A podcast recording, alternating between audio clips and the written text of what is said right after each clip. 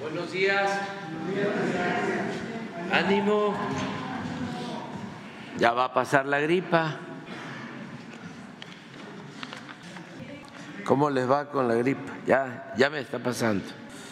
Ya está pasando. Pero es la, la temporada. Vamos eh, el día de hoy a dar una muy buena noticia. Vuelve a volar mexicana de aviación. Esta es una línea aérea emblemática, histórica, y durante el gobierno de Fox se privatizó. Era una empresa pública y se le entregó a una gente cercana a Fox de esos favores que se hacían con propósitos electorales cuando se alimentaban y se nutrían el poder económico y el poder político. Se alimentaban y nutrían mutuamente. Entonces eh, Gascón Azcárraga apoyó a Fox en la campaña y cuando Fox llega a la presidencia le entrega Mexicana de Aviación. Posteriormente la quiebra, despiden a los trabajadores ya en el gobierno de Felipe Calderón y se desatienden hasta ahora que va de nuevo a volar mexicana y se les va a explicar en qué condiciones es el inicio, pero lo importante es que se rescata esta línea aérea de México luego de actos de corrupción y de estas entregas que se hicieron de bienes públicos a particulares. Vamos a explicar, esta línea va a estar manejada por la empresa Olmeca Maya Mexica, que eh, va a administrar aeropuertos, los trenes, en especial el tren Maya y Mexicana de Aviación, entre otras eh, empresas complementarias como hoteles y eh, también parques ecológicos, todo lo que tiene que ver con un complejo para el desarrollo cultural y Turístico de México. Le vamos a dar la palabra al general secretario Luis Crescencio Sandoval González para que él nos introduzca. Con su permiso, señor presidente, muy buenos días. El Ejército y la Fuerza Aérea son instituciones armadas que basan su actuar cotidiano en las misiones generales que les estipula su ley orgánica. La cuarta de estas misiones mandata realizar acciones cívicas y obras sociales que tienen al progreso del país. Tareas eh, relacionadas con el desarrollo nacional que involucran diversos aspectos que van desde la generación de infraestructura hasta la dirección y administración de sectores estratégicos cuando es requerido, de acuerdo con las necesidades del Estado mexicano. Estas actividades no son una novedad las Fuerzas Armadas han realizado diversos proyectos, tanto para incrementar su productividad y contribuir directamente al progreso nacional. Actualmente se han aprovechado al máximo las capacidades, conocimientos y experiencia del personal militar para estos propósitos. Estas características las adquiere nuestro capital humano durante toda su ruta profesional al desempeñar diversos cargos y comisiones y en su preparación que se lleva a cabo en la Universidad del Ejército y Fuerza Aérea. Institución educativa de máximo nivel que cuenta con 44 planteles militares donde se imparten 232 cursos de posgrado, especialización, licenciatura, de formación de clases, de capacitación para el trabajo.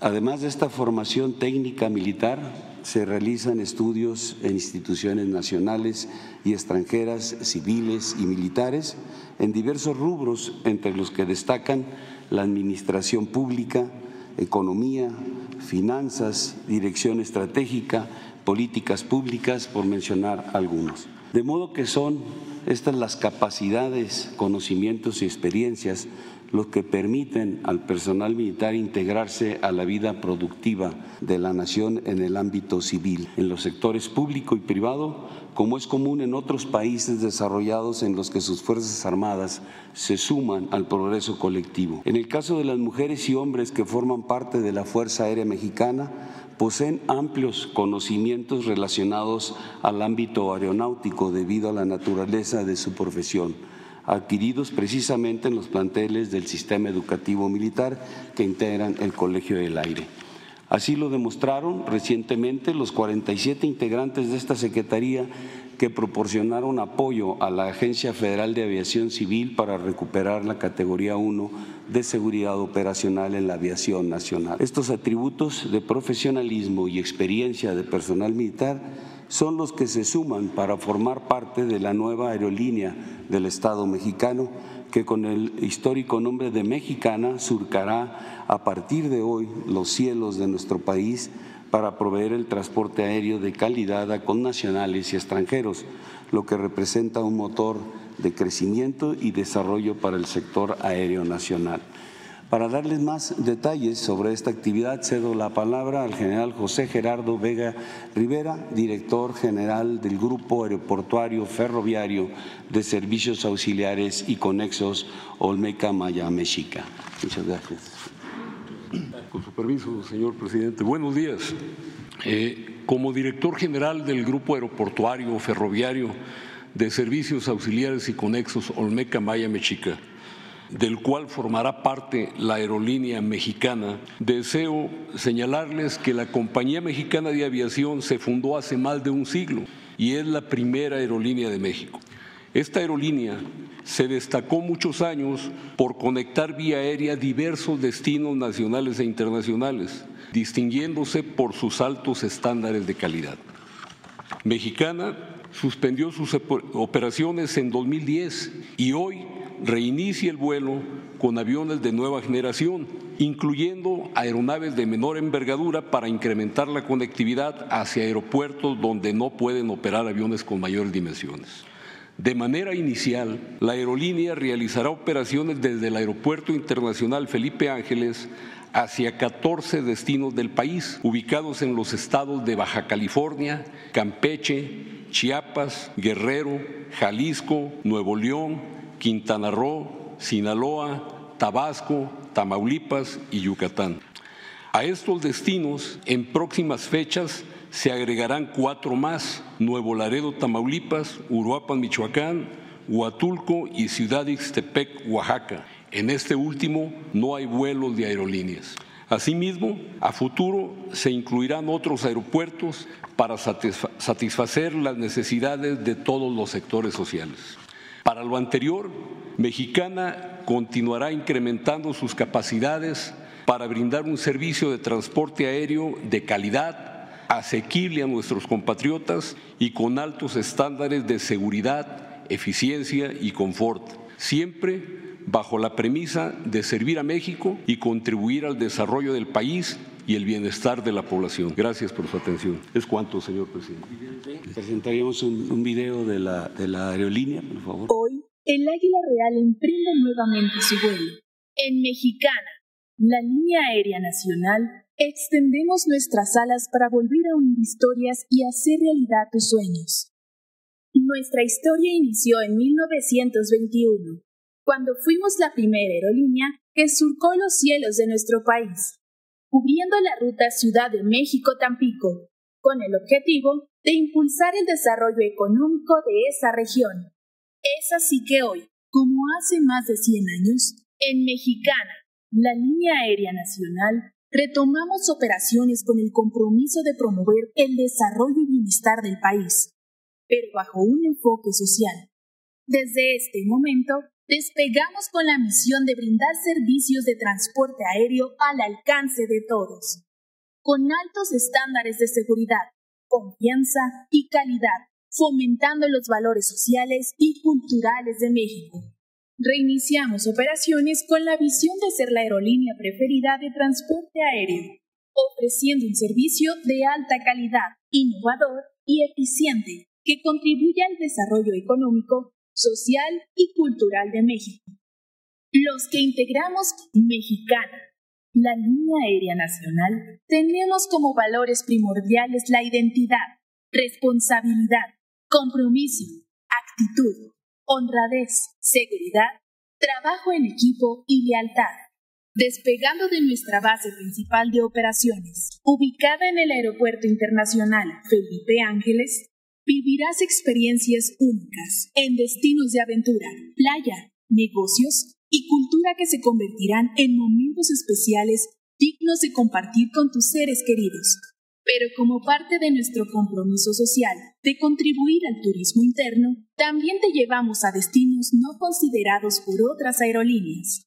Nuestra flota aérea porta con orgullo el águila real, que nos ha acompañado desde nuestros orígenes, inicialmente con aeroplanos Lincoln y ahora con aeronaves Boeing 737 nueva generación y Embraer ERJ 145, que se encuentran certificados por las autoridades aeronáuticas y cumplen con estándares de seguridad y calidad para que tu experiencia de vuelo sea placentera y memorable.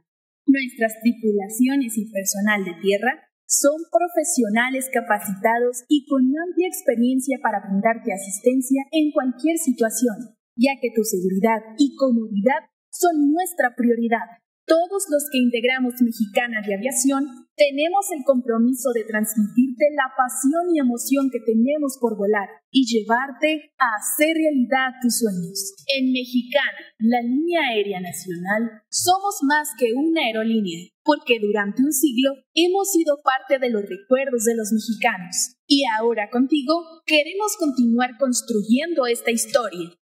Llegar aquí ha sido un reto, pero emprender nuevamente el vuelo es un sueño que hoy se hace realidad. Volar ya es una posibilidad para México. Mexicana vuela de nuevo. Mexicana siempre la primera. Bienvenidos a bordo. Señor presidente, necesitaríamos un, un enlace directo con el director eh, de la aerolínea que se encuentra en Santa Lucía.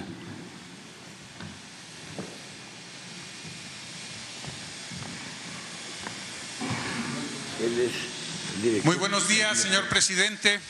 General Sergio Montaño, director de Mexicana. Nos encontramos en las instalaciones del Aeropuerto Internacional Felipe Ángeles, nuestra base principal, para presenciar con entusiasmo y optimismo el reinicio de las operaciones de Mexicana de Aviación. Este primer vuelo se realizará hacia el aeropuerto Felipe, Felipe Carrillo Puerto en Tulum, Quintana Roo, recientemente inaugurado y que será nuestra base secundaria de operaciones. Es preciso mencionar que la aerolínea lleva a cabo la comercialización de sus vuelos a través de la plataforma en línea y los puntos de venta que se encontrarán en nuestras instalaciones en el resto de aeropuertos de nuestros destinos. Al día de hoy, hemos sumado un total de 425 boletos vendidos en nuestras diferentes rutas y cumpliendo con el objetivo social, la aerolínea ofrece viajes a precios accesibles, ya sea en, vuelo sencillo, redondo, con los impuestos e inclusive el equipaje hasta 25 kilogramos sin costo adicional. Esto representa una diferencia sustancial para el bolsillo de nuestros conciudadanos. Como ejemplo, el costo de este vuelo a Tulum tiene una tarifa única de 1.558 pesos el viaje redondo, mientras que otras aerolíneas costaría alrededor de los 2.309 pesos, un ahorro aproximado de 751. A mi espalda podemos ver el Boeing 737-800 de nueva generación. Nuestros pasajeros se encuentran a bordo de la aeronave. Las puertas han sido cerradas y en un momento más iniciará su rodaje hacia la pista para cubrir el viaje inaugural. Por lo que en preparación para el despegue nos trasladaremos hacia la torre de control para eh, presenciar este emotivo momento. Muy bien, general. Felicidades. esperamos la, el despegue del avión. Sí, señor presidente.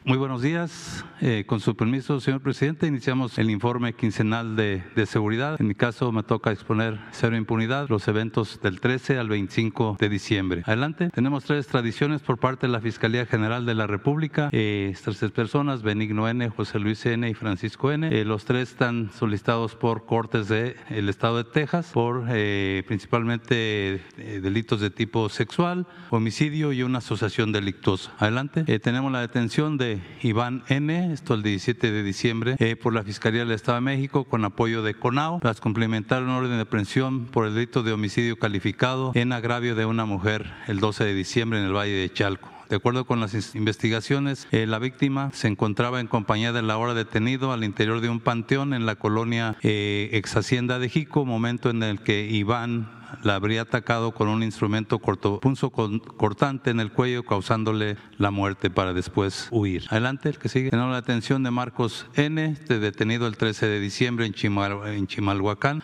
por la Fiscalía del Estado, este, con el apoyo de CONAO y la Policía Municipal, eh, cumplimentaron un orden de aprehensión por el delito de homicidio calificado cometido en agravio de una persona de interior reservada hechos cometidos en noviembre del 2022 en el mismo municipio. De acuerdo con las investigaciones, la víctima se encontraba ingiriendo bebidas alcohólicas sobre la calle Canoas en la colonia San Pedro en compañía de, Marcos, quien en algún momento eh, y tras una discusión por deudas económicas disparó con un arma de fuego en contra de la víctima, causándole la muerte para después huir del lugar. Adelante. Eh, tenemos esta detención. Se trata de eh, Sergio N., ex policía de Acatlán de Pérez Figueroa, en el estado de Oaxaca, detenido precisamente por la Fiscalía de ese estado, con el apoyo del Ejército Mexicano, con ACE, Guardia Nacional y CNI, se le cumplimentó un orden de reaprehensión en su contra por probable responsabilidad del delito de homicidio cometido en agravio de Alexander N., joven de 16 años, esto en junio del 2020. Eh, Sergio N. fue detenido en esa ocasión y luego fue exonerado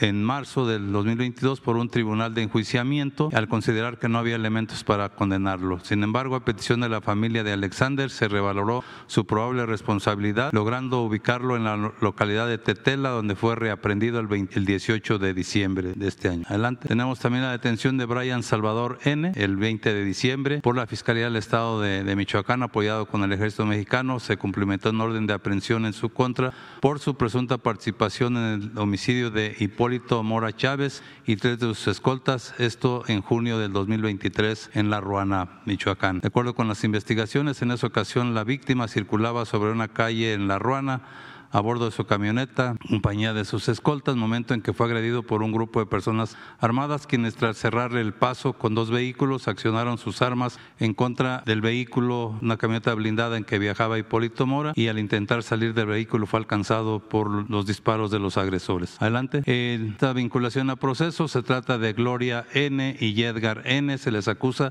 de su probable responsabilidad en delitos de operaciones con recursos de procedencia ilícita y delincuencia organizada presuntamente relacionados con el ex secretario de Seguridad Pública Federal Genaro N., la primera mencionada es su hermana y el segundo su sobrino. Se les investiga por su presunta participación en la red delictiva que malversó más de 5 mil millones de pesos destinados a cárceles federales a empresas posiblemente controladas por Genaro N. a través de esquemas de triangulación y recursos, de triangulación de recursos. Ambos fueron detenidos el 14 de diciembre en Cuernavaca, Morelos. Adelante. Otra vinculación a proceso se trata de Ramona Ivette N e Irving Lionel. Ambos son, eran policías municipales en Chihuahua y se les acusa de su probable responsabilidad en el delito de desaparición forzada en agravio de Oscar Giovanni y Adán Israel en eh, Chihuahua en el año 2021. De acuerdo con las investigaciones de la Fiscalía, los dos exagentes habrían detenido a las víctimas al exterior de un Oxo en la colonia Sierra Azul, pero nunca informaron de su detención e incluso llegaron a participar en el proceso de búsqueda de ambas víctimas, quienes fueron localizadas sin vida posteriormente. Adelante. Eh, una sentencia de 20 años y 9 meses de prisión en contra de Leopoldo N., ex policía municipal de Cuautitlán Izcalli. Eh, tras acreditar su responsabilidad en los delitos de abuso de autoridad y homicidio simple cometido en agravio del actor Octavio N., esto en octubre del 2021, sobre la, la autopista Chamapa Lechería en el Estado de México. De acuerdo con la investigación de la Fiscalía, la víctima conducía a exceso de velocidad y al percatarse de ello, el policía Leopoldo N. y otro más dieron seguimiento iniciándose una persecución. Los policías dispararon hacia el vehículo en el que viajaba la víctima e impactaron su unidad provocando que perdiera el control y se estrellara contra un montículo de tierra ocasionando que el conductor falleciera a causa de una lesión por arma de fuego. Adelante. Esta sentencia de prisión vitalicia en contra de Omar N. tras acreditar su responsabilidad en el delito de feminicidio cometido en una contra un adolescente de 16 años en mayo del 2022 en San Felipe del Progreso, Estado de México. Eh, de acuerdo a la investigación, Omar N. agredió física y sexualmente a la víctima para luego estrangularla en la localidad de Rincón de los Pirules. La, con la finalidad de deshacerse del cuerpo, lo trasladó a otro sitio donde lo abandonó en una zanja. Adelante. Eh, tenemos esta detención de Samuel Rodolfo N. Él fue detenido el pasado 16 de diciembre por la Fiscalía de Sinaloa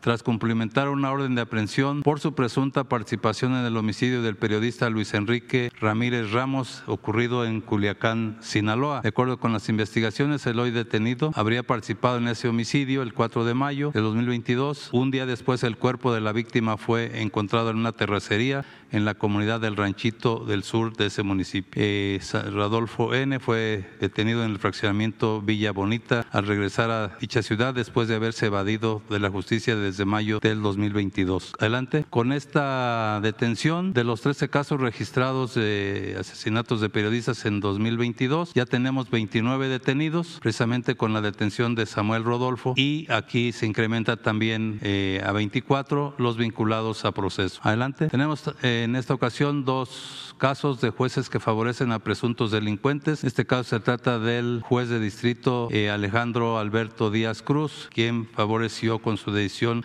a Kevin Daniel N., presunto integrante del cártel de Sinaloa y detenido con más de seis mil pastillas de fentanilo. El primero de diciembre el juez eh, Díaz Cruz liberó a Kevin Daniel tras decidir no vincularlo a proceso luego de ser detenido tanto por la Fiscalía General de la República como Sedena el 23 de noviembre en un cateo en Culiacán, donde se le aseguraron, como mencioné, más de seis mil tabletas de fentanilo, a otras drogas y armas de diversos calibres.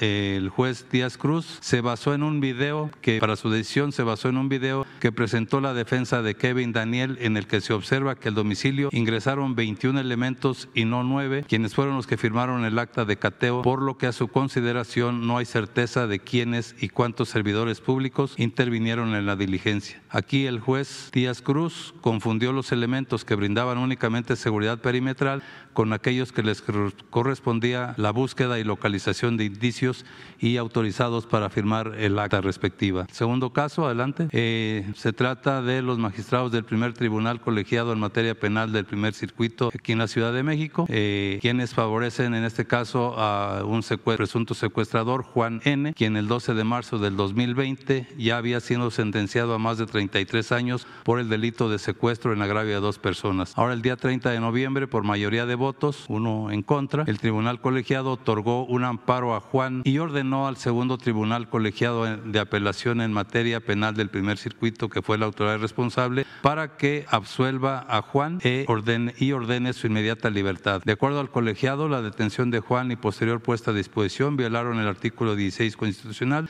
debido a que su detención no ocurrió en flagrancia, por lo que deberá ser absuelto atendiendo al principio de presunción de inocencia. Sería cuanto, señor presidente. Me permito ceder el micrófono a mi almirante secretario.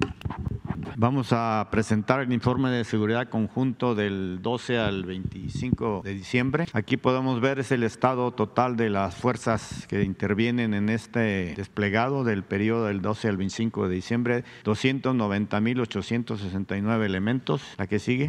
Y estas son las 12 misiones que vamos a ir viendo una por una ahorita a continuación. Personal 290.869 elementos. La que sigue. En lo que se refiere, se refiere al apoyo de seguridad brindado por la Guardia Nacional en apoyo de búsqueda de personas, se dieron en ese periodo cinco apoyos en cuatro estados, 83 efectivos y cinco binomios canófilos. Igualmente apoyo a la Secretaría de Agricultura y Desarrollo Rural para el traslado de fertilizantes fueron 46, 46.549.86 toneladas, 1.089 viajes y se fueron 11.382 efectivos. En lo que se refiere a reclusorios, 20 traslados, 325 internos, 1.470 efectivos se emplearon en ese trabajo. La que sigue. Y la que es en la seguridad en la Guardia Nacional sobre las carreteras, eh, perdón, en aduanas, fronterizas e interiores, 4.444 efectivos, 21 eh, fronterizas y 11 interiores, igualmente en los aeropuertos. Eh, operaciones de revisión fueron 23.768, 72 aeropuertos, 27 aeródromos y 518 efectivos empleados. La que sigue. Apoyo a seguridad en carreteras por la Guardia Nacional. Se dieron 41.800 eh, kilómetros de, de carreteras, efectivos 2.577 eh, vehículos 1804 y se realizaron 10.514 operaciones en estos diferentes estados que podemos ver aquí en el mapa. La que sigue. Armas de fuego y cargadores decomisados en diciembre 676, en lo que va del año 10.954 cargadores, en diciembre 2.793 y en lo que va del año 38.491. La que sigue. Granadas y cartuchos, diciembre 102, en lo que va del año 722 en diciembre cartuchos 119.548 y en el, lo que va del año más de un millón mil cartuchos. La que sigue. Detenidos en diciembre 705, en lo que va del año 12.599 vehículos 622 en lo que va del año 11.056. En lo que se refiere a drogas, fentanilo y metanfetaminas, diciembre en eh, lo que es fentanilo 6.11 kilogramos, en lo que va del año 2.328.99 kilogramos. En lo que sigue se refiere a metanfetaminas, diciembre de 1.787.1 kilogramos y en lo que va del año 403.204 kilogramos. La que sigue, cocaína, diciembre de 2.802 en lo que va del año más de 83 mil kilogramos de cocaína y lo que se refiere a marihuana 1.251 en diciembre, en el 2023 van 93.969 kilogramos. La que sigue, moneda nacional, diciembre 3.9 millones, en el 2023 83.4 millones, dólares americanos, 0.1 millón de dólares en diciembre, 200, en el 2023 14 millones de dólares. La que sigue, eh, lo que se refiere a erradicación, plantíos, en lo que va de diciembre 717 plantíos, en lo que va del año 13.485 plantíos, en lo que se refiere a hectáreas, 60.2 en diciembre. Y en lo que va del año 1.817 hectáreas. La que sigue, lo que se refiere a amapola, en diciembre 3.590 plantíos, lo que va del año 61.188 plantíos, en lo que se refiere a hectáreas, 425.4 hectáreas. Y en lo que va del año 10.052 hectáreas. La que sigue, lo que se refiere a coca, 7 plantíos, en lo que va del año 125 plantíos y las hectáreas 1.8 en diciembre, 27.1 en lo que va del año. Aseguramiento de laboratorios clandestinos en el periodo del que estamos hablando, 11 laboratorios, de lo que va del, del 1 de diciembre del 18 al 25 del diciembre del 23, 2.357 laboratorios. La cantidad aquí en lo que va de diciembre, del 12 al 25 de diciembre fueron 9.72 toneladas de metanfetaminas y 206.42 toneladas de sustancias químicas diversas y en lo que se evitó la producción de 127.399 toneladas de metanfetaminas. Esto es la afectación económica en lo que va de este periodo y esto es la afectación económica en lo que va eh, del 1 de diciembre del 18 a la fecha, la que sigue. Para el fortalecimiento de aduanas y puertos tenemos 50 aduanas, fronterizas 21, eh, interiores 13, marítimas 16, en total efectivos que están trabajando en esas áreas 7.695. Los resultados aquí los podemos ver, armas de fuego 6, cargadores 127, cartuchos 1.692, de, de 28 detenidos, vehículos terrestres 43, estos son documentos por cobrar, hidrocarburos, material combinado con cocaína y metanfetaminas. Lo que sigue, por favor. En lo que se refiere al combate del mercado ilícito de combustibles, del 12 al 25 de diciembre, 580.680 litros decomisados, en lo que va de diciembre 810.398 litros de hidrocarburos, y en lo que va del año más de 18, mil, 18 millones de litros. La que sigue. En lo que se refiere a estrategia de seguridad, afectación a grupos delictivos, tres grupos delictivos afectados, el Cártel Pacífico, Jalisco Nueva Generación, Santa Rosa de Lima, siete células independientes y 49 detenidos, como lo podemos ver aquí, lo que se está viendo equipo de trabajo interinstitucional, que estas son las dependencias que lo integran, y estos son los resultados. Siete estados son los que aportan el mayor número de homicidios vinculados a la delincuencia organizada, como es Guanajuato, México, Baja California, Chihuahua, Jalisco, Michoacán y Guerrero, y estas son los eh, del periodo del 12 al 25 de diciembre, estos son lo que se ha detenido, y esto del 17 de julio al 25 de diciembre, que fue cuando se integró el trabajo interinstitucional. La que sigue.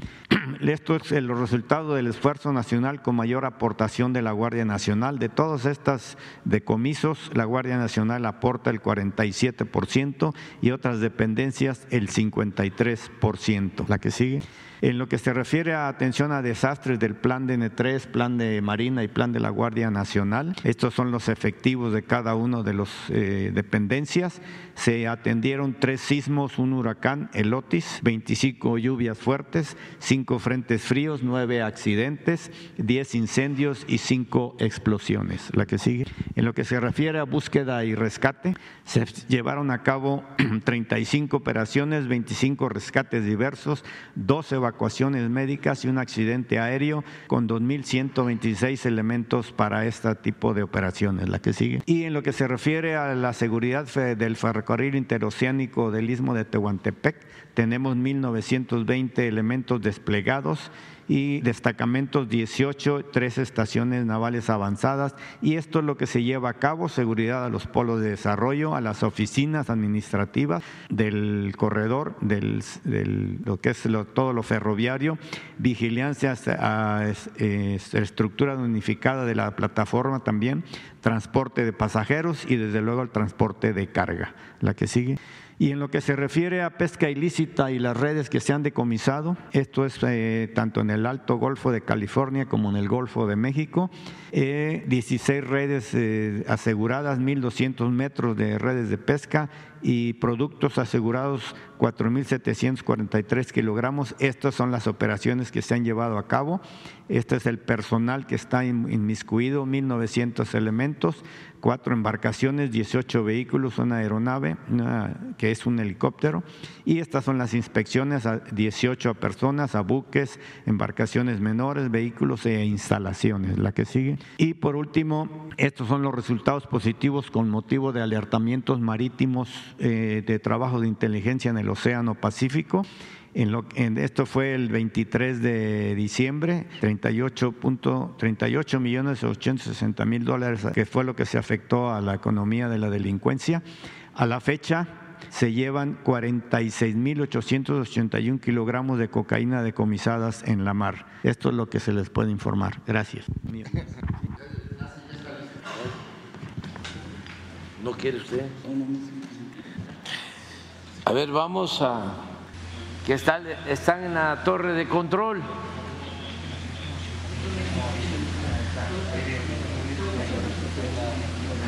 ¿Sí me escuchan? Están en la torre de control. Así es, señor presidente. Felipe Ángeles. Ah, Así es, señor presidente. Ahora nos encontramos en la torre de control de este aeropuerto internacional Felipe Ángeles y eh, nuestra aeronave se encuentra en las calles de rodaje. En unos instantes cruzará bajo el tradicional eh, chorro de agua que le da el emblemático bautizo a la aeronave en su primera operación. Es una tradición en la aviación mundial y eh, es para desearle el mayor de los éxitos y darle la bienvenida a la industria aeronáutica.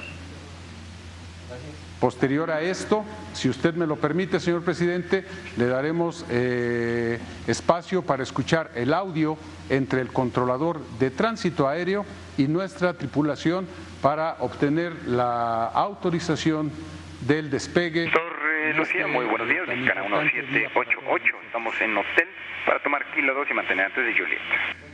Mexicana 1788, buenos días de Torre Lucía, pista 04 central, QNH 30 decimal 29. Ruede vía kilo 2 y mantenga fuera de pista 04 central.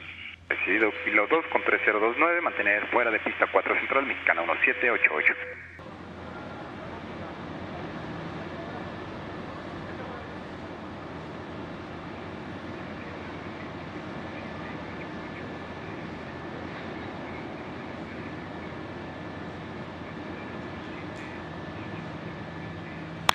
Mexicana 1788, estaríamos listos.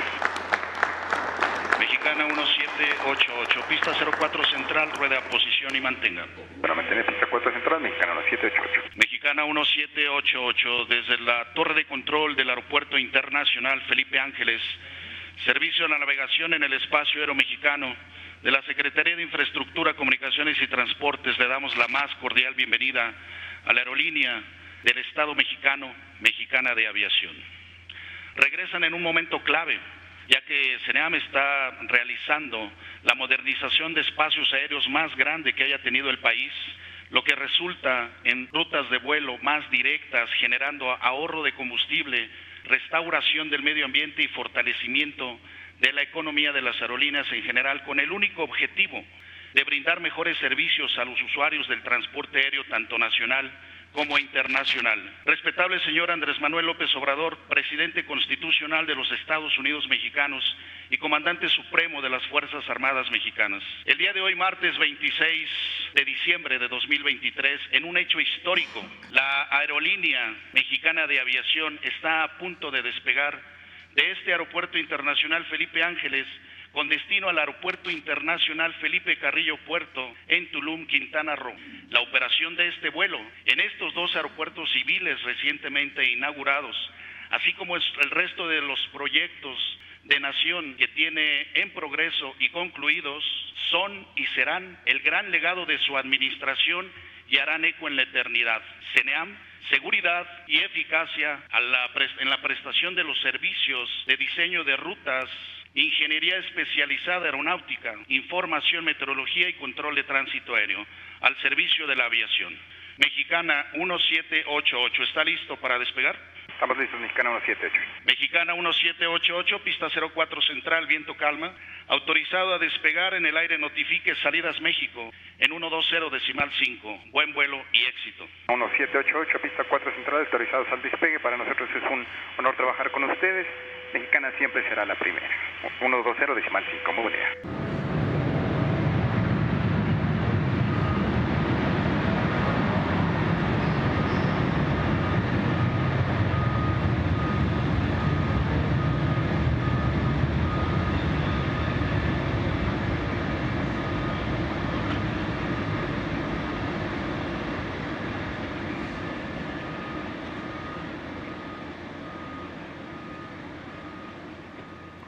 está. Señor presidente, nuestro avión está en el aire. Me permito informarle a nombre de todas y todos los que integramos esta aerolínea que Mexicana de Aviación ha retomado el vuelo. Muchas gracias y felicidades. Vamos eh, a seguir aquí informando a las compañeras, compañeros de los medios sobre eh, este hecho histórico, el regreso de Mexicana después de muchos años de no volar. Es realmente todo un acontecimiento para que esta línea que es emblema de los mexicanos, que tiene que ver con nuestra historia, vuelva a volar. Creo que muchos trabajadores de Mexicana se sienten el día de hoy muy satisfechos, muy contentos, los que están en retiro, los que por circunstancias ya no están en esta línea y recordar también a los que se nos adelantaron, pero aquí está su homenaje, mexicana volando de nuevo. Vamos a, consolidar esta línea en el tiempo que nos queda en la presidencia y estamos seguros que quienes van a sustituirnos van a terminar la labor de fortalecimiento de Mexicana de Aviación. Está Mexicana en muy buenas manos, en las manos de ustedes que tienen mucha experiencia, que se han dedicado durante años a la aviación. Por eso me gustaría que el general Vega, que es eh, el responsable, coordinador, gerente de toda esta empresa, eh, nos explicara, eh, nos contara cómo inició él en la aviación, qué responsabilidad tuvo en la Fuerza Aérea y ahora cuál es su trabajo. Todo esto para que quienes nos están viendo, nos están escuchando, eh, eh, tengan eh, los elementos suficientes del por qué estamos confiando esta nueva empresa pública a la Secretaría de la Defensa, porque necesitamos que una institución fuerte del Estado mexicano sea la encargada de manejar todas estas nuevas obras públicas que se están haciendo eh, para el desarrollo del país, con presupuesto del pueblo, con dinero de todos los mexicanos, también con el propósito de que ya no se regrese a ese periodo tan dañino que fue el neoliberal el de la privatización de todos estos bienes que eran públicos y se trasladaron a particulares, que eso ya se termine y que poco a poco, sin eh, violentar el marco legal, en la medida de nuestras posibilidades, conforme lo vaya decidiendo el pueblo, siga cambiando la política económica y que se sepa distinguir entre lo privado y lo público y que siempre se cuiden los bienes que son de todos los mexicanos. Y para lograr esto, eh, el recuperar bienes públicos, funciones públicas que son muy importantes para el desarrollo de México, se necesita de una administración eficiente, profesional y desde luego honesta. Y por eso tomamos la decisión de que estas empresas estén en manos, repito, de una institución consolidada, fortalecida como la Secretaría de la Defensa Nacional, que tiene profesionales, oficiales, eh, mandos, en este caso generales, que han dedicado toda su vida al servicio de la patria y actuar con lealtad a nuestro pueblo. Por eso me gustaría que el general Vega explicara pues este cómo empezó como eh, piloto y qué cargo desempeñó y ahora cuál es su responsabilidad y qué piensa de esto. Muchas gracias, señor presidente. Nuevamente, eh, buen día a todos. Eh, yo empecé muy joven en la Fuerza Aérea, empecé a los 15 años. Tuve Tuve la fortuna de que mi profesor de primer año de secundaria fuera un veterano del Escuadrón 201 en la Segunda Guerra Mundial. El, profesor Humberto Gamboa Montoya falleció hace unos días con 104 años de edad. Descanse en paz. Eh, eh, me gradué como piloto en 1976 y tuve la oportunidad de, de muy joven eh, ir a cursar en la Escuela Superior de Guerra la licenciatura en Administración Militar y me hice oficial de Estado Mayor. Eh, he tenido muchas oportunidades, eh, pude concursar y, y, hacer un curso de aviones Pilatus PC-7 hace tiempo y posteriormente me hice piloto de aviones F-5. Fui comandante del escuadrón de F-5, es, un gran orgullo. También pude ser comandante de un grupo aéreo, comandante de dos bases aéreas, de dos regiones aéreas, fui director del Colegio del Aire, un gran honor, y también fui comandante de la Fuerza Aérea, ya sirviendo con el señor presidente, mi general secretario, y, muy, muy, muy honrado de esa oportunidad de servir a mis compatriotas. Eh, me retiré el día primero de septiembre y recibí la invitación de continuar colaborando en el grupo aeroportuario ferroviario de servicios auxiliares y conexos Olmeca Maya Mechica.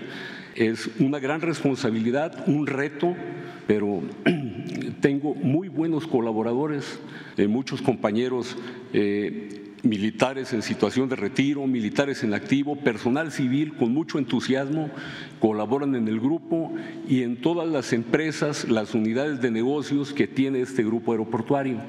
Como mencionó el señor presidente, eh, la aerolínea próximamente estará fusionada al grupo. Tenemos 12 eh, aeropuertos que administra de, esta empresa sectorizada la Secretaría de la Defensa Nacional. seis hoteles próximamente entrarán en operación en el mes de, en un par de meses. también el Parque de la Plancha en Mérida, Yucatán, es una, de nuestras empresas, eh, muy, muy bonito, eh, los invito a que lo visiten. Ahí estará también el Museo de los Ferrocarriles. Tenemos también en Santa Lucía el Museo Quinametzin, el del mamut, donde está muy interesante. Acabo de visitarlo con mi, con mi familia, mis nietos, mi esposa, mis hijos y yernos, nuera. Eh, es, es, es para todos los mexicanos. Y el, trabajo que yo hago es, hasta el límite de mis capacidades eh, y siempre pensando en el bien de México. Eh, eso es lo que yo podría decirle, señor presidente. Es un gran honor, eh, le agradezco la oportunidad y, estamos trabajando duro por el bien de todos. Muchas gracias.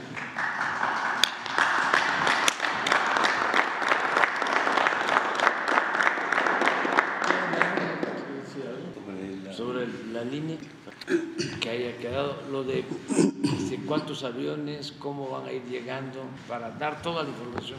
Bien, eh, en lo que tenemos eh, proyectado, eh, se está iniciando la operación con cinco aviones, tres 737-800 y, y, dos Embraer, pero tenemos considerado a partir del siguiente año ya tener pues a través de una empresa este, eh, americana hacer la renta de otros aviones eh, Boeing que estarán llegando eh, quizá en el primero y segundo mes, otros cinco aviones. También estamos en pláticas con Boeing, con la empresa Boeing para ver aviones en venta de los que tengan disponibles a partir del 2024 y también hacer un pedido de aviones nuevos, aviones para construcción, eh, que estos eh, quizá eh, se tardarán unos dos años. estamos en espera de, las cotizaciones, pero la intención es que durante el 2024, como ya lo mencionó el señor presidente, pues tratar de fortalecer de, a, la empresa que vaya creciendo, cubriendo pues los diferentes puntos turísticos importantes de nuestro país pero también, como se mencionó en el video, también atender pues las partes donde, donde no llegan las líneas aéreas y que hay necesidad de la sociedad mexicana de eh, contar con este medio de transporte. Eh, es un gran reto, un, reto para la Secretaría de la Defensa, para la empresa, para la aerolínea, hacer funcionar correctamente eh, toda la, operación y que estará, pues obviamente, eh, muy vinculada a, a lo que son los aeropuertos que tiene bajo control la Secretaría de la Defensa Nacional y la Secretaría de Marina. Daremos prioridad a atender esas, esas áreas, esos aeropuertos que tenemos ambas dependencias para que eh, eh, se, pues se, se convierta la aerolínea en un motor generador pues de desarrollo y llevar ese desarrollo a esos lugares, a esos aeropuertos que, tienen poca movilidad por la falta de, líneas o de vuelos eh, en, a, esos, esos puntos. Estaremos, eh, repito, en ese 24, el próximo año, eh, pues haciendo un esfuerzo sobre, sobre lo que queremos dejar este, en la línea.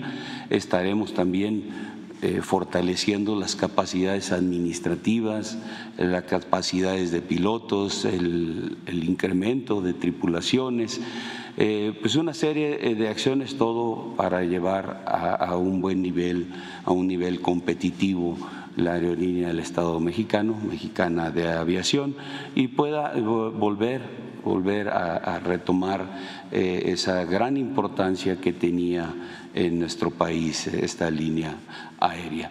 Eh, los esfuerzos de la Secretaría de la Defensa estarán enfocados a ello, apoyando, apoyando como lo hemos hecho al grupo aeroportuario, a la línea y a, lo que se requiera para poder eh, ir incrementando las eh, capacidades.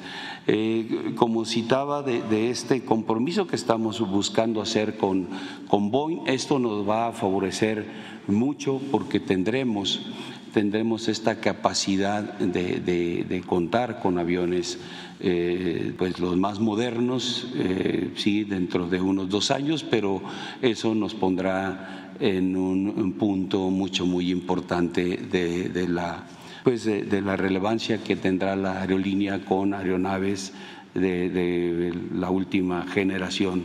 Ah, pues eh, es para nosotros una satisfacción eh, haber cumplido con este compromiso con el señor presidente, pero también pues haber cumplido con el compromiso que tenemos siempre de servir, servir al pueblo de México. Estos grandes proyectos van enfocados a, nuestro pueblo y, pues siempre, como en todas las misiones que cumplimos, eh, es mucho, muy grato poder, poder llevarlas a cabo y tener objetivos eh, satisfactorios o resultados satisfactorios, como en este caso, todo o varios meses o muchos meses trabajando en esto y hoy vemos ya el resultado de esta, de esta tarea y pues eh, orgullosos, orgullosos de cumplir, de cumplir con el pueblo de México, de cumplir con el señor presidente, nuestro comandante supremo, y de seguir teniendo la oportunidad de servir, de servir a México, no solamente en el ámbito militar, sino todas las áreas en las que nuestro personal tiene capacidades, conocimientos y se pueden aplicar para beneficio del país. Son eh, este, tres, los tres, siete, treinta y siete, ochocientos son propiedad del Estado mexicano y los otros dos son eh, rentados a una empresa eh, mexicana, así es como, como iniciamos. Los siguientes Boeing que estarán llegando en en, este, en lo que es el 24, los primeros meses, son de una empresa ah, americana que eh, hicimos todo un procedimiento de licitación donde eh, pues, eh, fue la ganadora y hemos estado trabajando con ellos para poder tener estos aviones que requerimos. Inicialmente son 10 aviones eh, Boeing de las mismas características con las que eh, iniciamos y estarán llegando desde, conforme los vayan eh, teniendo ya desde, pues, ya listos, operativos, ya los vamos a recibir para este, eh, iniciar las operaciones. Esos aviones se, rentaron con, con, eh, con, la aeronave y con las tripulaciones y obviamente dando cumplimiento a lo que tenemos de reglamentación en el Estado mexicano en cuanto a, que las tripulaciones tienen que ser de origen mexicano y, bueno, todo apegado también a lo que establece la FAC. Pero serán 10, 10 aviones que estarán llegando desde en, el, en el 24. Eh, aquí tenemos los, los eh, todas las, las, áreas, los puntos donde llegaremos, toda la infraestructura que de los aeropuertos donde se estará este, cubriendo 20, 20 eh, lugares. Eh, como se mencionó en el video, nuestra base principal será en, eh, en, el Aeropuerto Internacional Felipe Ángeles y la base secundaria será el Aeropuerto Felipe Carrillo Puerto en, en, Tulum. Son los dos grandes puntos, pero estaremos cubriendo. el día de hoy hay vuelos programados durante todo el día con los aviones 737-800 y también con los eh, Embraer, los más pequeños. El, primer vuelo de los eh, aviones eh, Embraer será a Ciudad Victoria. y también comentarles que tanto el vuelo que ustedes acaban de observar como el primero también que va a Ciudad Victoria están vendidos completamente los boletos y hubo una respuesta muy, muy importante de la sociedad, pues rápidamente se ocuparon todos, todos los lugares. Uh, y, y, de Veracruz? Eh, creo que no lo, no lo tenemos ahí eh, considerado. Desde este, aquí vimos, vimos una parte, eh, primer, por primer, eh, el primer aspecto que tomamos en cuenta fueron las partes donde había mayor movimiento de líneas y la segunda, donde era necesario donde era necesario llegar, a lo mejor por la lejanía, por la, por la este, restricción de, otras líneas, de llegar a, los puntos.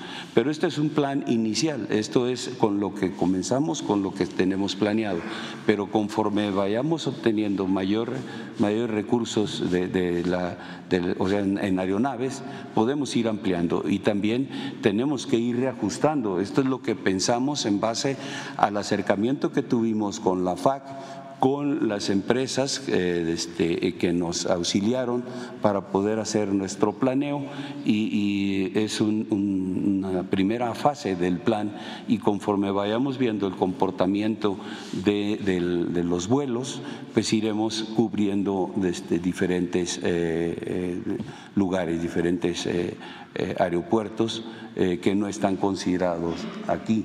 Eh, pondría de ejemplo Tamuín, aquí tenemos Tamuín, ese, aeropuerto, eh, este, eh, hay un proyecto para ampliar pista y que nos permita ya ir a ese punto, poder llevar a la población, a la sociedad que requiera. También eh, tenemos un proyecto para ampliar el aeropuerto del norte, donde se ampliará la, pista para que no nada más lleguen aviones pequeños, sino que podamos utilizar ese aeropuerto para este, que lleguen los 737, 800 a ese aeropuerto y permita también a la, a la sociedad tener esa posibilidad de llegar ahí. Pero eh, eso lo iremos cubriendo poco, poco a poco.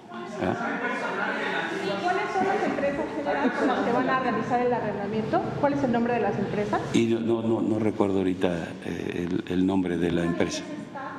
Bueno, sí, eh, aquí en Nacional sí es TAR, TAR es eh, a quien le estamos haciendo el arrendamiento de los aviones pequeños, pero la, americana no me acuerdo cómo, cómo no SAT, la americana, SAT Holding.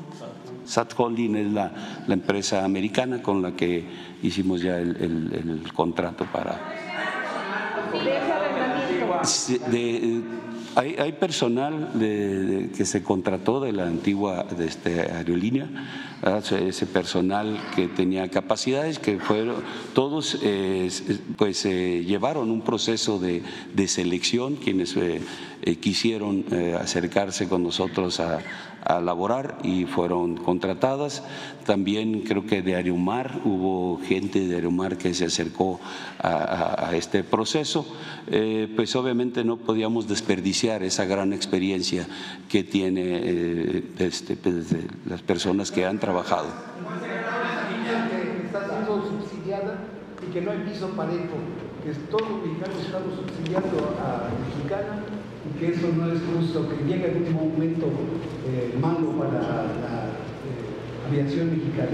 Los precios que se establecieron fueron en base a, pues, a los costos de operación eh, no, no, y, lo que debe de haber de, ganancia, pero no hay, pues no hay este, esta, esta parte. Sí tendrá que llegar un momento en que, en que la empresa tenga que ser ya autosuficiente, como lo va a ser el, aeropuerto Felipe Ángeles, eh, el aeropuerto Felipe Carrillo Puerto, el propio eh, Tren Maya tendrán que tener su proceso para poder ser empresas que puedan por sí solas eh, pues, obtener los recursos de operación. ahorita necesitarán de, presupuesto para operar e iniciar todo, todo lo que es el trabajo tan intenso que, pues, involucra el hacer eh, pues, eh, operativo una, una línea aérea. como el punto de equilibrio para que sea autosuficiente mexicana de acuerdo con una proyección? No, no, no, lo, no lo tengo, creo que ya hizo nuestro personal esa proyección, pero eh, esa proyección también está vinculada a, a, poder ya tener los 10 aviones que se contrataron con SAT Holding. Eh, entonces, a partir de que los eh, tengamos, que ya tendríamos eh, la flota completa para, para, inicio de operación, de ahí haremos ya una corrección de la proyección para poder establecer pues, el punto de, equilibrio de la, de la aerolínea. ¿no? Ahorita pues no, no lo no lo tenemos, digamos, eh, ajustado, porque no, no, no ha cumplido todavía la empresa hasta el 24, como mencioné, estaremos llegando o nos estarán enviando los aviones y, haremos ese, ese ajuste.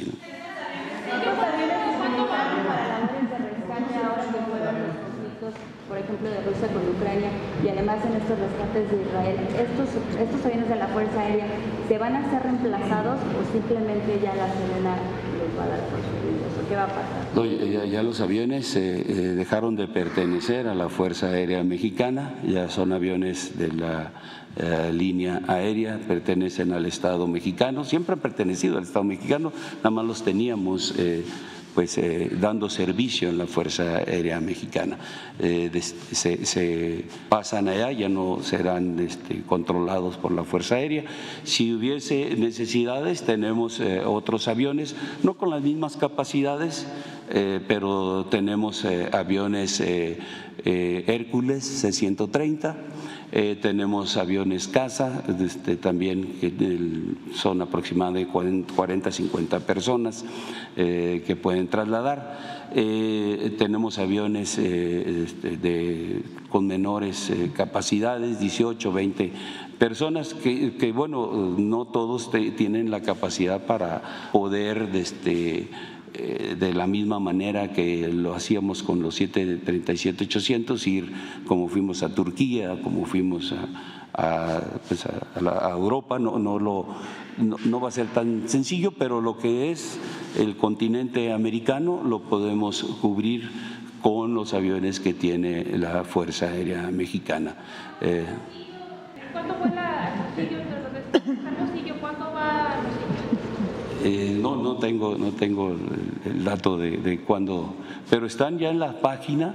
Ya la, aerolínea tiene su propia página de internet, ya tiene este, ahí todos los, los destinos con las fechas eh, repito, hasta fue cuando se puso la información en la página, eh, fue muy rápido cubrir todos los lugares. Entonces la gente está pendiente y ahí ustedes pueden ver la información sobre horarios y, lugares donde estarán volando nuestras aeronaves de la línea aérea. presidente Andrés Manuel López Obrador. Ya, ya, ya. Miren, este es muy importante el día de hoy porque se eh, vuelve a funcionar, vuelve a funcionar eh, mexicana, vuelve a volar mexicana. Todo esto eh, está lleno de historias y implica también que estamos en una etapa nueva, sobre todo para los jóvenes, porque los jóvenes eh, no vivieron el periodo de inicio del neoliberalismo o neoporfirismo. El Estado mexicano tenía muchas empresas públicas, para decirlo con más claridad, el pueblo tenía muchas empresas. Cuando se habla de empresas públicas son empresas del pueblo y tenía dos líneas aéreas, por ejemplo, Mexicana y Aeroméxico. Tenía los ferrocarriles. Nacionales, todos los ferrocarriles, todos los aeropuertos, todos los puertos, las empresas de telefonía, donde se podía hablar por teléfono, la más importante.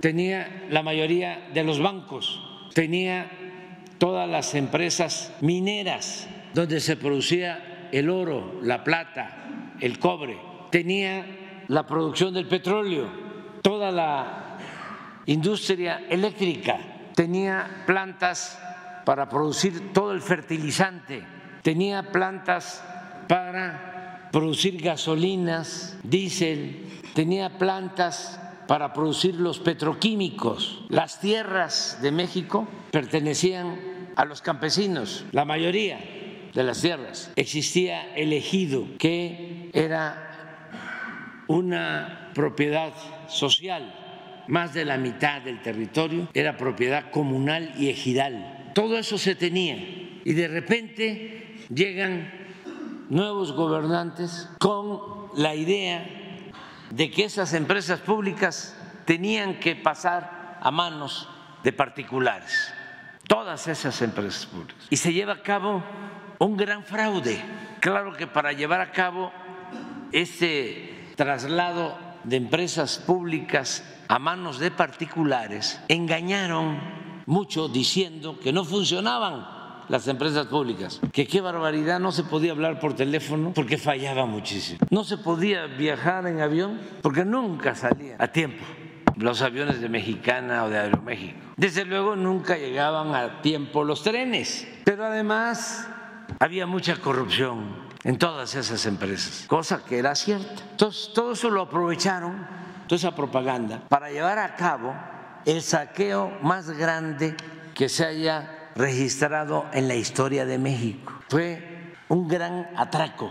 ¿Quiénes se quedaron con todas esas empresas? Los gobernantes o los amigos cercanos a los gobernantes. ¿Y cuánto pagaron por esas empresas? Porque se habló de que con lo obtenido con la venta de esas empresas se iba a beneficiar al pueblo. Pues prácticamente no se obtuvo nada porque se remataron. Si una empresa valía mil millones, la vendían en abonos en 50 a los amigos o a prestanombres. Eso sucedió desde el gobierno de Miguel de la Madrid, pero se intensificó ese remate con Salinas de Gortari. Él fue el que entregó más empresas y todo lo hacían legal, aparentaban subastas. A ver, ¿quién da más? Pero ya de antemano se sabía quién se iba a quedar con un banco, quién se iba a quedar con una empresa. Por ejemplo, se quedó con teléfonos de México Carlos Slim, pero como ambicionaba Teléfonos de México, Roberto Hernández, y se molestó mucho porque no le correspondió a él Teléfonos de México. A él le dieron Banamex, pero no crean que se lo dieron así, a ti te toca. No, simularon una licitación de a él le correspondió Banamex. Luego negociaron con otro grupo, con otras personas, para entregar Bancomer y resultó que el que obtuvo casualmente el segundo lugar en Banamex fue al que le dieron Bancomer. Pero ya habían negociado también a quién le iban a entregar Vital. Y el que quedó en segundo lugar cuando entregaron Bancomer, a ese le tocó Vital. Y así en un año entregaron como 20 bancos a sus cercanos eh, o a sus allegados. De esa manera, pues se entregaron las líneas aéreas. ¿Ustedes creen que en ese entonces Reforma dijo algo? El periódico Reforma no podía decir nada porque al periódico Reforma lo ayudó Salinas de Gortari. El periódico Reforma nace durante el gobierno de Salinas, porque tenían el periódico El Norte en Monterrey, todavía lo tienen, pero querían ampliarse a todo el país y a Salinas le convenía. Las líneas aéreas también, como surge Mexicana, cómo surge Aeroméxico, pues eran empresas públicas. Viene la elección del supuesto cambio que promueve Fox y este señor Azcárraga, su nombre Gastón Azcárraga, era de los dirigentes empresariales, de la cúpula empresarial, y él apoya a Fox.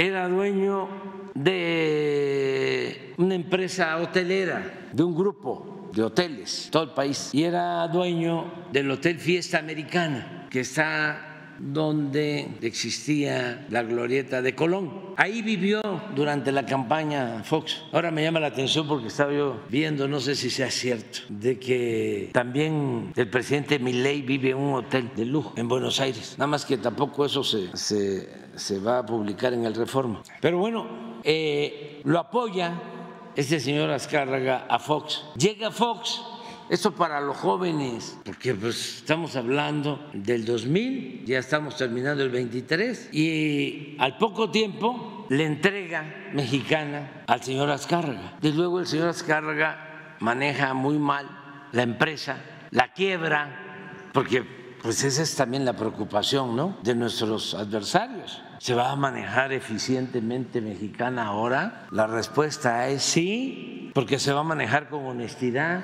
no la van a manejar ladrones. Entonces, la quiebran, pero como era parte de lo mismo, porque este señor Azcárraga, cuando la campaña de Calderón, era el presidente de la sociedad de negocios, ¿cómo se llama? Eran de hombres de negocios, pero ahora ¿cómo se llama? Consejo Mexicano de Negocios. Consejo Mexicano de Negocios. Era el presidente cuando hicieron la faramaya de contar los votos un miércoles. La elección del 2006, desde luego, fue el domingo. Y ahí en el PREP hacen lo que les dio la gana para ajustar las cifras y cometer el fraude electoral del 2006, cuando nos robaron la presidencia. Pero todavía, para que doliera más, a millones de mexicanos. Hicieron un circo, un teatro con conductores de televisión. Ciro Gómez Leiva, sí le suena, ¿verdad? Este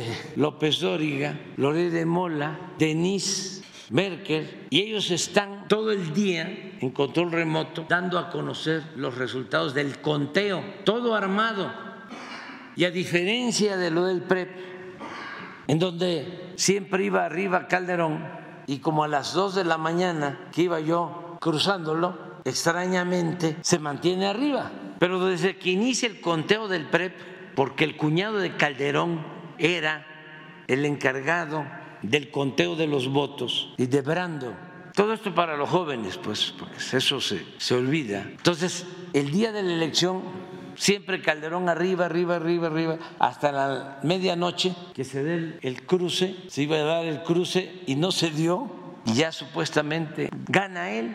Nada más para que tengan una idea, al día siguiente, en la mañana, eh, él ganaba con un punto y fracción. Y al día siguiente nada más decimos de que hay casillas no contadas y en 24 horas este, pierde medio punto en el PREP, arreglan. Bueno, pero el miércoles, que es el conteo, es al revés. Empiezo ganando yo todo el día arriba. Y esto en la televisión, fíjense la perversidad. ¿Para qué a medianoche me cruce Calderón? Bueno, como fue todo el día del miércoles que iba yo ganando, imagínense la gente, la alegría, la ilusión y la perversidad. Los mismos empresarios, ahí viene lo del señor Gastón Azcárraga, se preocupan, ¿qué está pasando?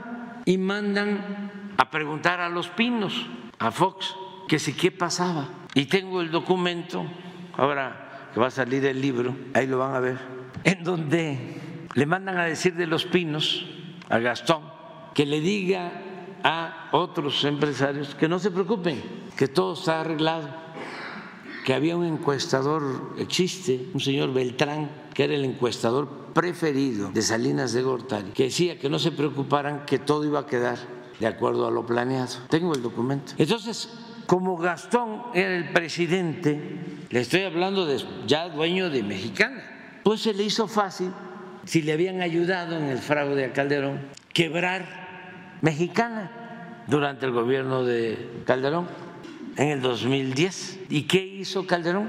Nada. Pero no solo eso, hablando de aviones,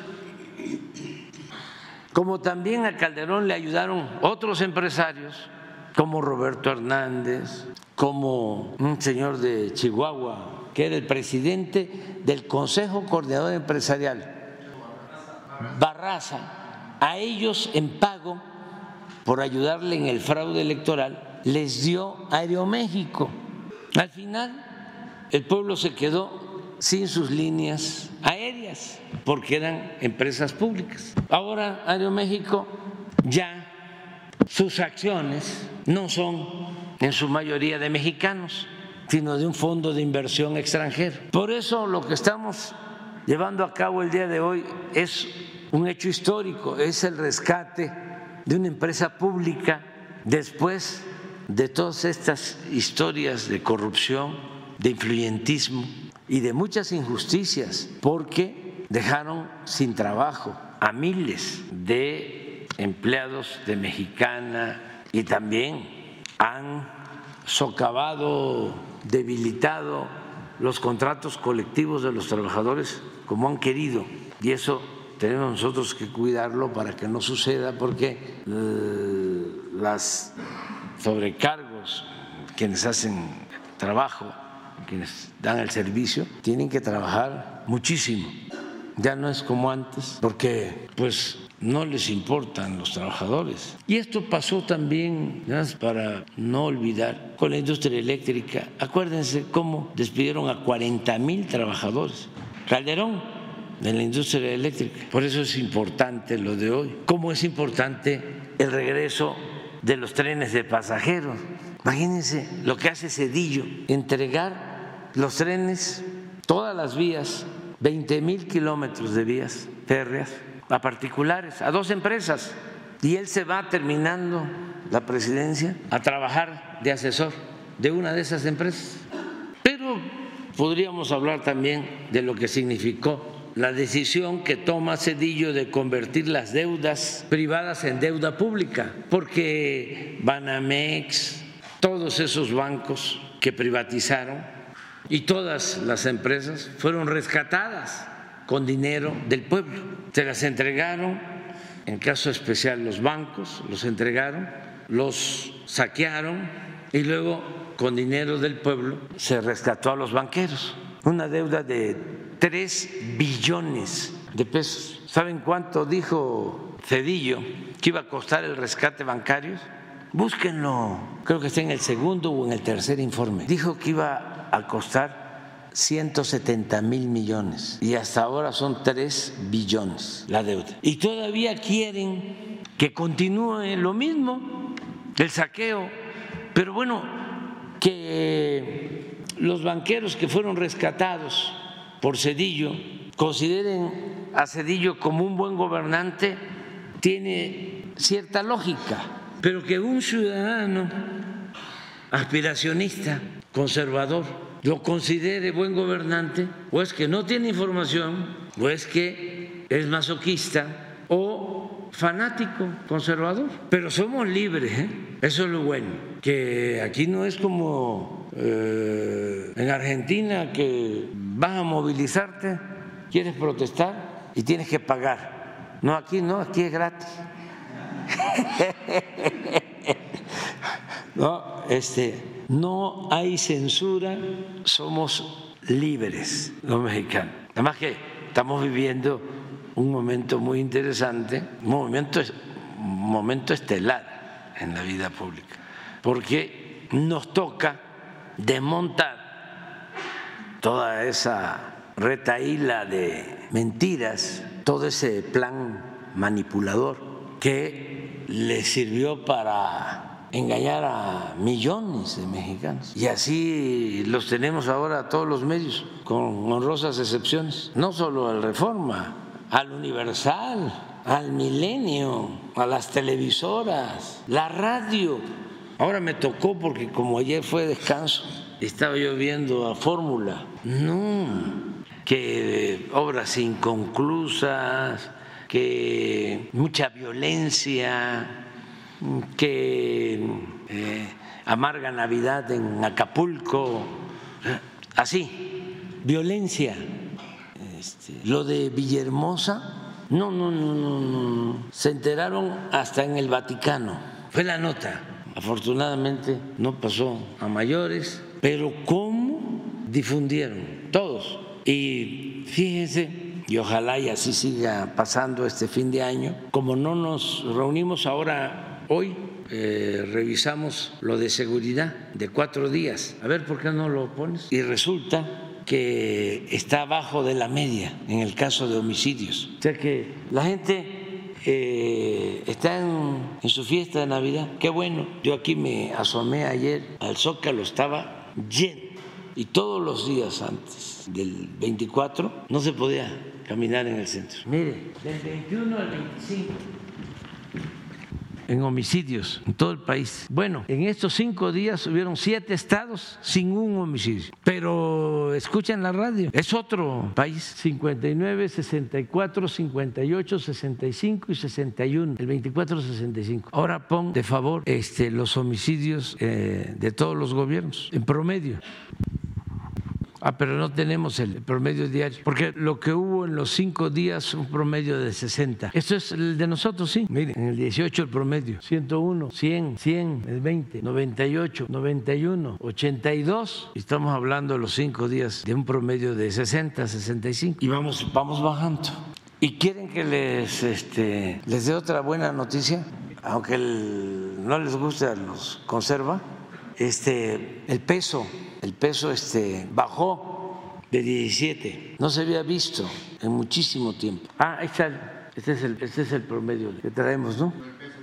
¿Cómo le va a hacer Chumel, este, Loré de Mola? ¿Cómo se llama el que me dijo que era neoliberal? Muy orgulloso. Zuckerman. El otro, hay un experto también. No, no, no. No, este que era conductor de, un programa de radio, que dice que, dijo que había tenido una reunión con Macario Escretino y no sé con quién, y que el dólar iba a estar costando el fin de año 25 pesos. Búscalo. Creo que es este Ferriz de Con. No, como no. Puro experto a ver si lo encuentra, o a lo mejor es falso. Así lo dijo, nada más que no se enoje, ¿eh? porque yo no me enojo. Yo entiendo que así son estas cosas. ¿Mande? Porque ya no voló en el vuelo inaugural. Porque he estado viajando mucho, bastante. Fíjese que el fin de semana estuvimos, bueno, primero inauguramos la presa de Santa María en Sinaloa. Luego estuvimos inaugurando la primera etapa de agua saludable para la laguna. Luego, sí, eh, eh, Salina Cruz a Coatzacoalcos, pero al día siguiente hice el recorrido de Coatzacoalcos hasta Tiapa de supervisión de la vía y estuve en Tiapa, Tabasco y luego en Villahermosa. Ah, pues al día siguiente de estos hechos delictivos. Estuve allá y me informé de lo que sucedió y regresé como a las 11, 12 de la noche del 23. Entonces, volvernos a subir ahora, pues. Eh, y tengo también trabajo aquí bastante, porque tengo que entregar el día 2 de enero el libro a la editorial Planeta. Y me falta, me falta este, revisarlo. O sea, la última revisión y la actualización de cifras porque quiero que este, se den resultados hasta finales de año. Entonces tengo, tengo trabajo aquí, por eso no. Muy bien. Bueno, vamos a, a estar en supervisión voy a la refinería de, de Tula a ver el, el avance de la planta coquizadora. Es muy importante que se sepa que no solo estamos rehabilitando las seis plantas de refinación que nos dejaron, que estaban ya abandonadas, no les daban mantenimiento, querían que se convirtieran en chatarra, estaban produciendo 38% de su capacidad, ya las levantamos a 65%. Por primera vez hemos llegado a procesar en esas seis refinerías un millón de barriles diarios, pero año con año estamos metiendo inversiones a esas refinerías de alrededor de 12 mil millones por año desde que llegamos. Pero no solo son esas seis refinerías, compramos la de Deer Park, que esa está operando al 90%, 92%. Esa refinería está procesando 340 mil barriles. Les recuerdo que la compramos en 600 millones de dólares y al año, no, a los seis meses ya la habíamos pagado. Esa refinería tiene una utilidad ahora de 500 millones de dólares. ¿Saben cuál fue la historia de esa refinería? Que Salinas de Gortari, en vez de hacer una refinería en México, se asoció con la Shell, hicieron la refinería en Houston y el gobierno de México aportó el 49% del valor de las acciones y la Shell el 51%. Y como la Shell tenía la mayoría, no solo administraba, sino decidía qué hacer con las utilidades. Y Pemex prácticamente nunca recibió utilidades. Entonces, por eso tomamos la decisión, a lo mejor lo van a leer algún día un reportaje en el Reforma, de comprarla y pues fue, para decirlo en términos mercantiles, un buen negocio. Pero no solo es rehabilitar las seis, comprar Deer Park, terminar la de Dos Bocas, que es para 340 mil barriles sino dos plantas más que son como refinerías, que se llaman plantas coquizadoras, para convertir el combustóleo en gasolina. Esto significa que se le da valor agregado al combustóleo, se vende más cara la gasolina y no se contamina. Entonces estamos creando estas, construyendo estas dos plantas, una en Tula, las dos con una inversión estimada de 6 mil millones de dólares, una en Tula y otra en Salina Cruz. Entonces, la de Tula sí me va a tocar inaugurarla y la de Salina Cruz va a quedar la obra civil y a finales del año próximo ya va a estar produciendo, pero esto va a significar que a finales del año próximo vamos a ser prácticamente autosuficientes en gasolinas. Ya no se va a comprar la gasolina en el extranjero. Ese es el plan. Aquí está. Luego de un profundo análisis económico, Macario Chetino, Luis Pasos, Gustavo de Hoyos y un servidor, podemos proyectar un desliz del peso a 25 por dólar para 2023. La deuda escala, el sector económico espera y la inversión no confía. Ojalá y sigan haciendo estos pronósticos porque nos ayudan mucho. Vámonos por allá ahora. Ah, perdón. No, no, no, no, no, no, no, no, no, no. No, no, no, no, no, no, no, no. Lo debí decir desde el principio.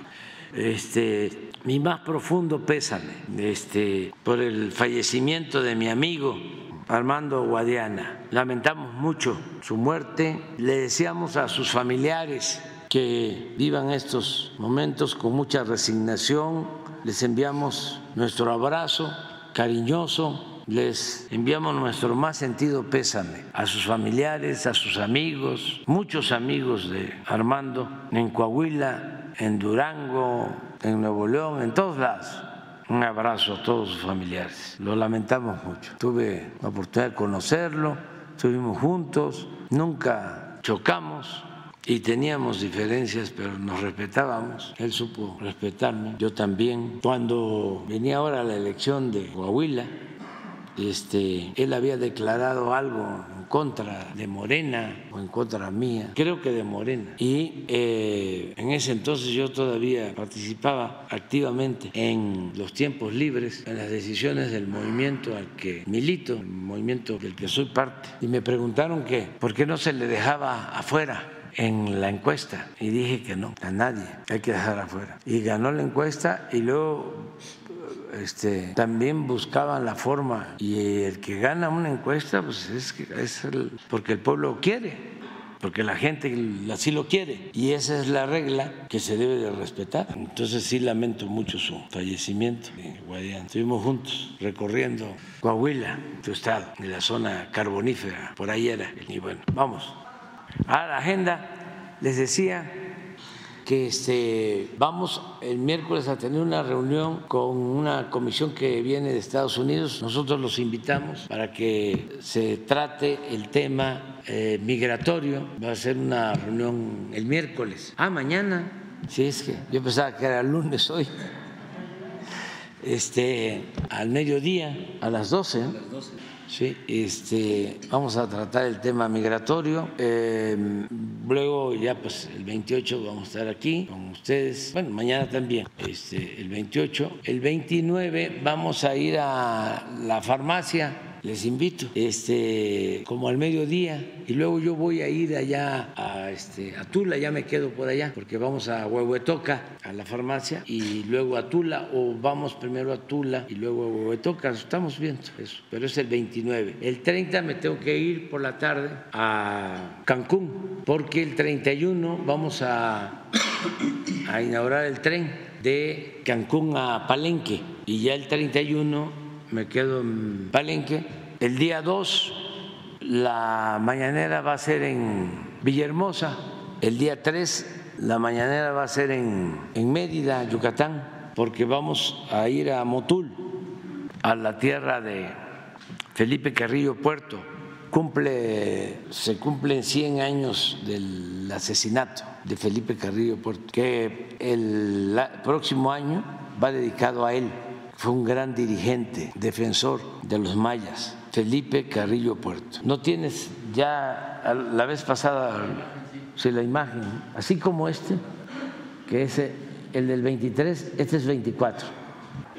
Así vamos a cerrar. El primer año fue dedicado a Zapata, que fue el 19 también el aniversario de su asesinato, los 100 años lo asesinaron el 10 de abril de 1919 en Chinameca, una traición de Guajardo. El 20, Leona Vicario, defensora de la independencia, compañera de Andrés Quintana Roo, independentista, escritora, se le enfrentó en una muy buena polémica al asesor del conservadurismo, Lucas Alamán, y lo puso en su sitio, en su lugar. Y luego se lo dedicamos a... Sí, cuando la, la, la toma de Nochitla, sí, fue el 21 y el 22 a Ricardo Flores Magón, también los 100 años, 100 años de su asesinato. Se lo estrangularon el 20 de noviembre del 2022 perdón, de 1922. Fue el sí, fue el 22, ¿no? Sí, era Obregón, presidente, pidió su indulto, había estado siempre en la cárcel. Ricardo Flores Magón le dieron el indulto, no quería él hay un texto bellísimo de él donde se niega a aceptar el indulto. Lo tuvieron que dejar libre, pero en la madrugada del 20 de noviembre lo estrangularon en la cárcel en Estados Unidos. El día que iba a salir, claro que manejaron en el parte médico que había sido un infarto, pero se supo que lo habían estrangulado. Lo trajeron en ferrocarril en ese tiempo todo era ferrocarril. Y en todas las estaciones lo bajaban y les hacían, les hacían sus homenajes. Estaba muy fuerte en ese entonces el sindicato de ferrocarrileros, por lo mismo, y era un sindicato revolucionario, hasta que le dieron sepultura aquí, con su homenaje y está enterrado en el panteón de las personalidades ilustres. Eh, este año Francisco Villa también asesinado en Parral acaba de pasar, ¿no? Su, fue en mayo, no, lo del asesinato de, de, de, Villa, 1923, pero acabamos de estar, estuvimos en la Coyotada, 20 de julio, también esa es una historia de cómo lo asesinan. Si leen el libro nuevo, ahí van a, a leer una versión sobre el asesinato de Villa. Y este, también a Felipe Carrillo Puerto lo asesina el 3 de enero del 24. Él estuvo con Zapata, fue revolucionario y luego gobernó Yucatán y gobernó para los pobres, para los indígenas, y se, impulsó mucho la educación y la participación de las mujeres en la vida pública. Y es, historia es leyenda en Yucatán, en el pueblo de Yucatán. Entonces, por eso vamos a dedicar a él el último año del gobierno. Y lo de Peregrina ya es otra cosa, ya es muy bella la historia de Peregrina, pero eso se las dejo de, no de tarea, porque ustedes lo saben, pero es bellísima. La composición, la historia y todo. Muy bien, pues nos vamos a ver. Señor presidente, buenos días. Soy Teremora Guillén, corresponsal del Corporativo Imagen del Golfo, al que pertenecen el Diario del Istmo y el periódico Imagen de Veracruz.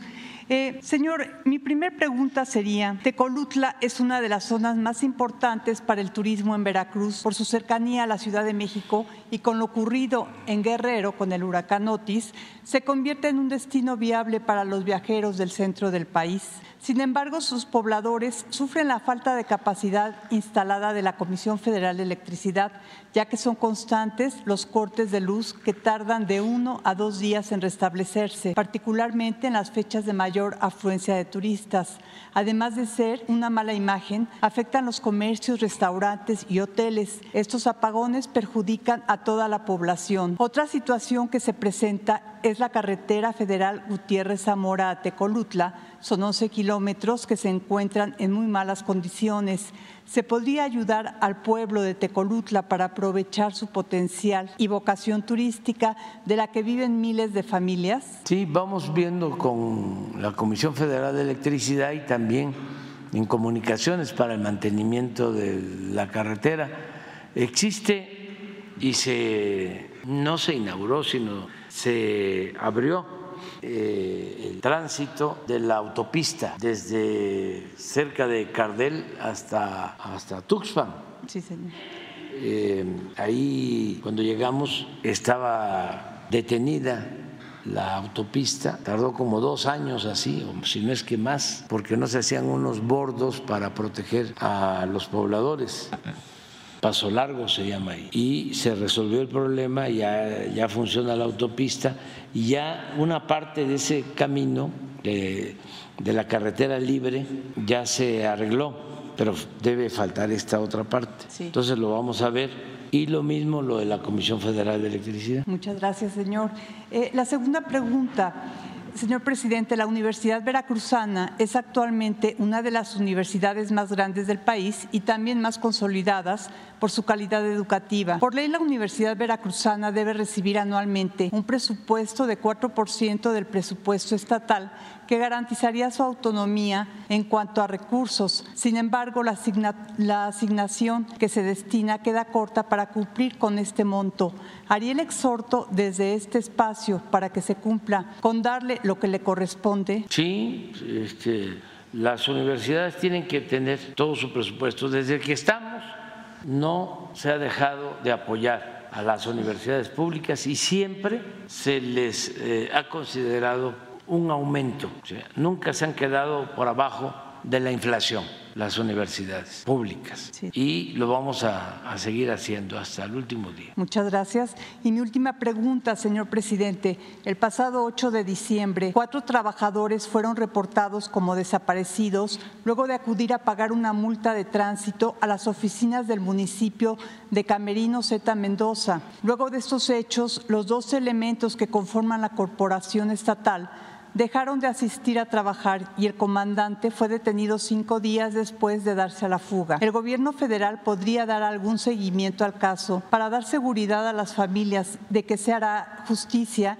y podría haber un reforzamiento de la seguridad con fuerzas federales ante la incertidumbre que existe en este corredor del Valle de Orizaba. Sí, incluso yo voy hasta el día 7, voy a Río Blanco, voy a la conmemoración de la eh, huelga más que nada lamentablemente de la represión del día 7 de enero de 1907. Voy a estar allá. Es un domingo, voy a estar en, Río Blanco. Adelante. Buenos días, presidente. Buenos días a todas y a todos. Nancy Flores de la revista Contralínea. Presidente, en, en los próximos días México ya va a tener que contestar eh, o dar su respuesta en este panel por el maíz transgénico, esta controversia que, ha, que han solicitado y sobre todo promovido las transnacionales estadounidenses. Tenemos la posibilidad de que en esta contestación, que ya eh, pues estamos próximos a dar, se pudiera eh, revertir la carga de la prueba, como lo dicen los abogados, es decir, si México contrademanda, eh, entonces serían estas transnacionales las que tendrían que demostrar que el maíz transgénico no es eh, dañino para la salud. Se sabe, e incluso estas transnacionales han sido demandadas allá en Estados Unidos y han perdido los juicios millonarios, han tenido que pagar por estos pues enfermedades que causan en la población de allá. se sabe los cánceres que son muy comunes relacionados con transgénicos y con glifosato. En este sentido, presidente, preguntarle si pudiera eh, su gobierno, a través de la Consejería Jurídica de la Presidencia y también de la Secretaría de Economía, que es la que lleva todo este asunto, revisar eh, el tema de la contrademanda, sobre todo entendiendo que el decreto presidencial que usted emitió al inicio de su gobierno, pues buscaba precisamente salvaguardar la salud, pero sobre todo la soberanía alimentaria de México y México pues es centro, origen de este grano y todas las diversidades estarían amenazadas por el maíz transgénico.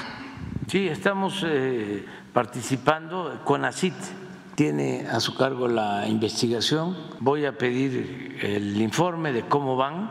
Ellos están absolutamente convencidos de que es un maíz dañino para el consumo humano, que se puede aceptar la importación para eh, forraje, pero que no se puede permitir para consumo humano. Además, nosotros somos afortunadamente autosuficientes en maíz blanco para consumo humano y ellos eh, sostienen lo contrario, por eso es esta controversia, pero tenemos nosotros que defender el que no se permita eh, el maíz transgénico en ese mismo sentido, presidente, eh, usted hablaba en este momento, pues justamente de cómo este maíz transgénico, pues sí genera daño. Preguntarle porque en las importaciones los genetistas que defienden a, la diversidad de los maíces que tenemos en México dicen que eh, hay mucha probabilidad de la contaminación de maíces en México si este grano se importa vivo, es decir, si tiene capacidad de germinación. Eh, ellos eh, proponen eh, que hay, existe un método de calor, meter a, un proceso de calor a estos granos que se importan y con ello se le quita la capacidad de germinación y todos estos accidentes que ya se han dado donde maíces mexicanos se contaminan con estos transgenes, pues se pudiera evitar. Eso ya se hace con el mango que México exporta a otros países, incluso a Estados Unidos. Entonces, preguntarle, presidente, si también también se pudiera ver esa posibilidad de eh, que se establezca un método para hacer seguras y viables estas importaciones de maíces transgénicos y que no lleguen a contaminar el maíz mexicano, sobre todo teniendo en cuenta la experiencia que México ya tuvo con el algodón transgénico. Se permitió en el gobierno de Felipe Calderón que se sembrara en el norte del país, sin embargo, la contaminación llegó hasta el sur y actualmente todas las plantas de algodón, todas las variedades son transgénicas, incluidas las silvestres y, eh, cosas como tan básicas como nuestra ropa hecha de algodón o los cotonetes, los pañales, las toallas sanitarias ya vienen con eh, algodón transgénico precisamente por toda esta eh, contaminación. Sí. vamos a ver todo lo que nos corresponde para que se evite el que se contaminen los maíces nativos. Eh, es algo que tenemos que cuidar. El maíz es en efecto originario de México y sin maíz no hay país. Yo no creo que haya, es cuestión de gusto, pero no creo que haya un alimento tan eh, nutritivo y sabroso como la tortilla. Sano, sabroso eh, y nutritivo, porque es este carbohidrato, pero a la tortilla se le pone siempre algo, alguna proteína, ya sea frijol, es proteína, Y la salsa es vitamina, es lo más completo que puede haber, un taco. O sea, a ver que nos digan los nutriólogos, pero la, la tortilla es carbohidrato. El nopal el frijol, el lava, es proteína. Y la salsa de tomate es vitamina. Es eh, equilibrado. No me gusta decir balanceado porque eso tiene que ver con otra cosa. Pero es un alimento equilibrado. Además, la pura tortilla, la pura tortilla, este, solo con sal, ya, ya me dio hambre. Vámonos a desayunar.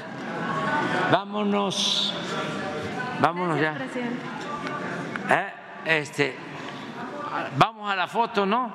Ahora, aquí, los que, como decía Zapata, los que no tengan miedo, que pasen a firmar.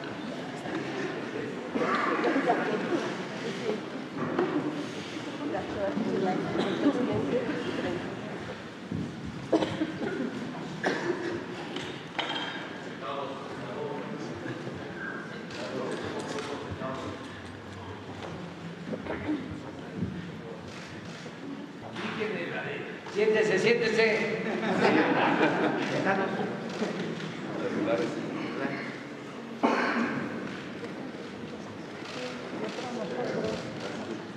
Vengan ustedes.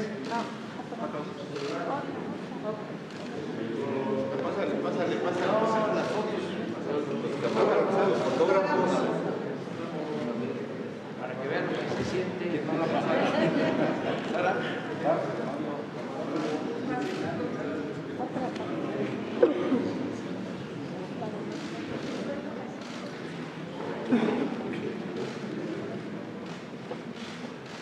¿Quieren pasar? ¿Ya? ¿Camarógrafos? ¿Me lo vas a dejar? ¿Me lo vas a dejar? ¿Sí? Ya. Pero ya, la última.